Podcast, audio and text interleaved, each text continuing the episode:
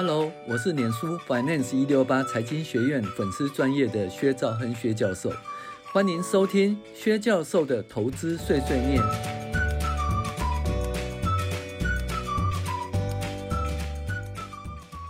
各位网友，大家好，我是薛兆亨薛教授。那我们现在继续进阶财报分析零零八啊，我们在讲银行存款的事喽。存了很多存款，利息怎么还没进来呢？这个东西我们其实怎么讲过了哈，就是那个分析性复合程序哈。分析性复合程序就是说验证这个金额到底合不合理呢？那我们会在资产负债表、损益表相关的科目呢，然后做一下它之间的关联性分析。那这个关联性分析，比如说算出来是财务比例呢，如果是一个合理的水准，我们就认定说，哎，这个余额资产负债表的余额是对的，也就是说这个资产余额是对的，或者说这个负债余额是对的，那相对合理，那我们就可以信任它的财务报表。反之呢，如果分析性复合程序呢，看起来就是怪怪的、怪异，那我们就想说，哎，他这个资产负债表的那个资产啊，是不是哎？是不是不对啊？根本没那么多，或者是太少啦？有没有隐藏啊？还是呃有没有这个做做虚账哈？那所以呢，这个东西分析复合分析性复合程序是相当重要的。可是，在分析性复合程序使用的时候，还是必须要当时的一些基本啊经济金融的判断哈。那我们来讲这个故事哈。这个故事呢，是我的好朋友二两哈，他在他的部落格上面写的一篇。呃，发表一篇文章，我把它加加以就是阐述哈、哦，扩张呃的解释，那跟大家分享哈、那明明存款那么多，利息怎么一点点呢？我们来介绍一家公司，它是做鞋子的公司哦。这家公司刚上市以后，营收盈余都持续成长，是个相当不错的公司。啊，通常呢，营收成长就会使应收账款成长，但是很多公司管它营收一直成长，应收账款一直成长，哦，这个东西我们在应收账款那边会讲得更详细哈，会讲一大堆应收账款的分析的例子哈。那但是应收账款钱如果收不回来的话，而这个应收账款可能是虚的假账，或者说，嗯，这个应收账款的品质不好。哎，所谓的品质不好，品质不好就是说流动资产的品质基本上，第一个变现的过程很快，第二个是变现过程不会产生很大的损失。OK，那如果你全部收回来，就是在变现过程中会产生很大的损失，或者是说你收了一百万，就后来跟他打折七十万收回来，那是不是有半三十万呢？这也是变现过程很很。很大的损失，那这就是它的那个嗯，流动资产的品质不好，或者是流动性的品质不好。那反之呢，如果你应收账款呢，哎，多少？嗯，六十天、三十天就收回来，那就还好，对不对？可是如果你应收账款了一百八十天、三百六十天都没收回来，那就它变现过程很慢，所以这流动流动流动资产的品质也是不好哈。我们讲了做流动资产品质的一个认列方式。好，那。所以我们来看哦，嗯，讲一个财报怪谈例子啊，嗯，就是说，如果说你如果把应收账款收回来的话，哦，那这个应收账款放哪里呢？你知道会计是一个复式簿记哦，有借就有贷，所以呢，你销货就借应收账款贷销货收入，应收账款越来越多，对不对？啊，应收款收回来的话，那就贷应收账款，把应收账款也冲掉，那借是什么呢？嗯，借通常是现金或银行存款了哈。那因为银行存款叫约当现金了，所以也算是现金的一种，因为广泛的现金的一种。好，那因此呢，你会放在现金或银行存款里面越来越多，对不对？那越来越多的话，那要怎么办呢？哦，这个。我们就要看说，哎，这个银行存款到底合不合理？我就是搭配我们刚才讲的分析性的复合程序、哦，来分析这家公司。那这家公司的应收账款呢？呃，钱是怎么收？就是收回来没错，可是应收账款就是减少。呃，看得出来，这收回来钱放在银行存款里面，而财务报表里面也看到应收账款存款真的不少。看起来是一个很正常的营运模式哈，营收增加，应收账款增加，应收账款收回银行存款增加，这是个超级良性循环的状况，就是哎，从财务分析的嗯的表现来看呢，基本上就是魔幻生啊，好公司啊，诶，好公司真的是好公司吗？哦，那但是有个猫腻，就是银行存款不少，但是利息哦收入很少，到底怎么一回事呢？那当时的中国定期存款很高哦，诶，利率大概是百分之三点，年利率百分之三点五以上哈、哦。那银行存款很多，利息收入应该要很高才对，但是利息却只有一点点，到底怎么一回事呢？那一般而言，利息收入高或少，除了银行存款余额外，还取决于定存或银行存款放在银行的时间。那就是放在银行久了以后就有利息，比如说你有一百万存款存在银行一年，那定期存款三点五趴，经过一年后你就三三万五千块的利息。如果你一百万只存了半年，那你的利息呢只有一一万七千五百块利息。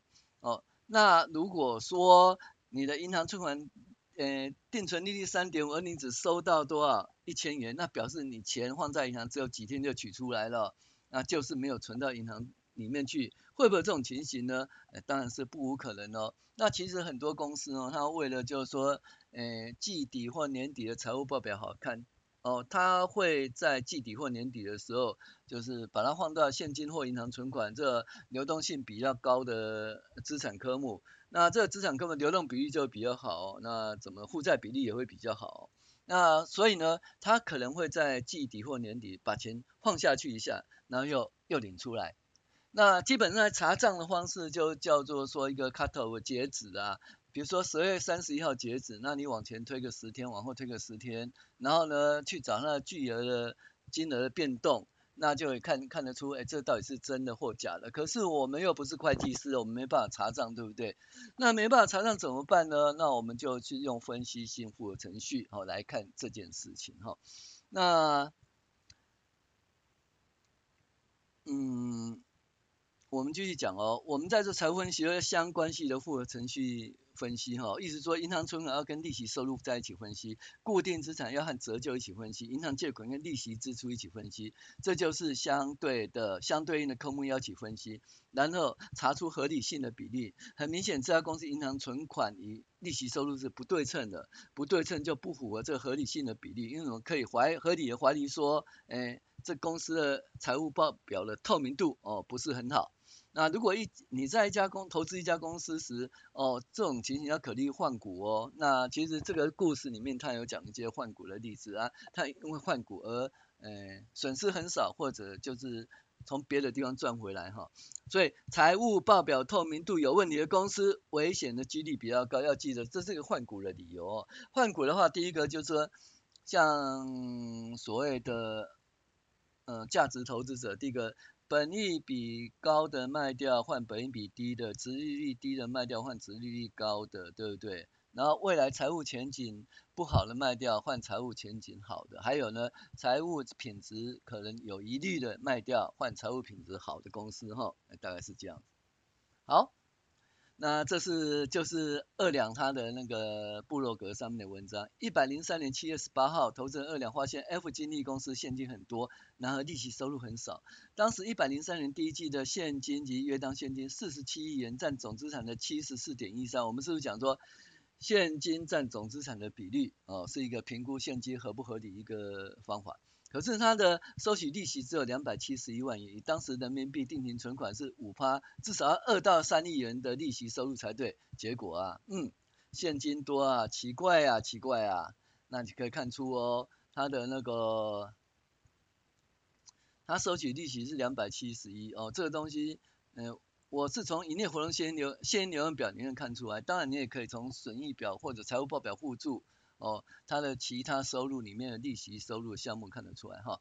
那资产负债表里面呢，你可以看到现金跟约当现金哈。那可以看到应收账款金额就比较少，就它随着销货收入减少，应收账款减少，可是现金约当现金增加了哈。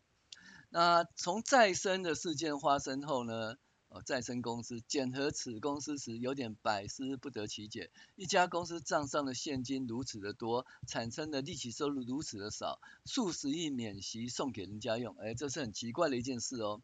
现金四十亿，当时应收账随便定期存款利率都有百分之五以上，利息收入少说一年也要两亿啊，那对于获利是一个极大的贡献。你看看红红海跟广达，哎，这个东西我们是有讲过啦？那广达的话就是哎。金融科技公司，科技金融公司哈，就讲那个那个故事哦，所以大家已经讲了，就知道这些重大信息，一堆理财商品的公干买卖买卖哈，呃买卖公告年息都百分之六以上哦，而这家正统的中国在地公司，连中国的国库券利率百分之五的无风险利率都不要，真的好奇怪哦。那二两说，自从再生事件后，他就把这这档股票卖掉，认赔卖掉，卖出原因是营收很好，但股价不涨。怪怪，融资张数万张，这个是筹码面很乱，现金多没有利息收入，还有理财收入，怪怪，毛利太稳定，毛利率太稳定哈，这也是怪怪，代理商的三年合约呃到期了呃续约火。那说很奇怪哦，卖鞋子毛利怎么会那么好哈？那就大家都觉得很奇怪，这个东西就是，而而且呢，当然它又不是像 Adidas 啦，或者 Nike 那种那种著名的品牌，它为什么营收会持续增加？然后呢，它的毛利还会那么高？可是市场上利率会很高吗？我们在怀疑嘛，对不对？那所以呢，这东西的话，而且它代理商三年约定快到期了啊，三年以后不续约，这个状况是否会持续哈？啊，如果正面分析这家公司低本利比的营业收入及销货毛利，在每股盈都很高，高现金，而且是供中国内需成长股，够吸引人的吧？好，有有正面就反面，疑问呢？中国本土大品牌运动鞋库存过高，毛利率获利下跌，可是 F 金利的公司都独善其身，太厉害哈！这东西你要产业的判断分析哈，就是还有一个基本的 common common sense。那你查了中国各品牌网 F 金利的品牌排名和地位不一致，那就是不相应了。那公信力如何？好，代理商今年三月合约到期还会续约吗？哦，还是先签约前做上市业绩用的？好，现金呢？现金跟利息又是不对称，股价跟基本面不一致，奇怪了，外部人都都不知道这回事吗？那投资大师说的，当股价下跌百分之十，必须找原因。如果是 OK 就加码，如果有疑问就要减码，至少要一半撤出。好，那我这个个股衡量比较哈，那这裕隆呢，九九四亿，F 金利诶八四二九，股价都八十元。那配息的裕隆大于金利哦，成长潜力都在中国，可追踪变数透明度裕隆大于 F 金利，融资张数裕隆小于 F 金利，市场信任度裕隆大于 F 金利，于是他决定换股。就把 F 一金利呢，呃，先卖掉，等着未来的时间来解开疑问，哦，企业证明经营获利的能力来解开疑问，所以他就换股了。事后结果 F 金利呢，就从当初的八，其实从一百二十几块啊，他八十块卖掉，后来跌到二十块，啊，那从二零一四年股价是一百三十块，然后一一直跌到二十块以下，哈，那我们可以看到。F 金利的话，它的近世纪的，你看哦，二零一二年每股盈是八点八四，二零一三年每股盈是七点八九，二零一四年每股盈是八点三六，二零一五年每股盈是七点六九，哎，很稳定哦，都八七七点五以上到八以上哦。结果到二零一六年呢，就变成五点七九，到二零一七年变二点二六，到二零一八年就二点二四，到呃最近四季呢，我们分析的最近四季是一点九八。你可以看到它的那个每股盈持续的下跌，所以你当初跑掉是对的，因为呃用人不疑，呃疑人不用，是吧？疑疑股不投资啊，投资的股不怀疑啊，这个这种投资方式哈。那本益比低于十倍，股价净利比低于零点五倍，应该是有幕后的原因吧？哦，那所以我们来看一下。就是经过上市初期的巨幅成长以后呢，二零一五年开始停顿，二零一六年营收衰退，所以这东西其实就上市。上市前呢，你必须要每股盈余持续成长，营收持续成长，对不对？那这样子会才有办法上市。而上市以后呢，那这个东西，所以我们新上市公司不投资就这原因，因为上市前要把财报做得漂漂亮亮，尤其是这些哦也不是集团公司哦，也不是熟悉的公司，然后这个是 F 公司，就 KY 哦，这个海外呃在台湾的那个存托凭证哦，第二上市的公司，那我们就是要很小心它的怎么讲毛利啊、营收啦、每股盈会不会有剧烈变动，所以很多人呢就是呃三年内上市的他不投资就是这个原因哈。哦好，那所以呢，我们就会看出这 F F 经历这家公司，其实，嗯，真的需要时间来判断啊。当初的那个那么好的每股盈余，那么低的那个那么低的本利比哈，甚至它的那个它的股价净值比也相当低哈。那这种情形还需要投资吗？哦，这个东西就是。做分析性复合程序以后，我们就觉得怪怪，就就什么换了股。其实很多很多人呢、就是在网络上问这一这一档股，其实我们都把这些怪怪的东西跟他讲。那有些人就因此卖掉了，那有些人就还还留着。不过他持有比例不高，但是他学乖了，他以后就知道这种情形哈。好，我是薛兆亨薛教授，谢谢您的收听。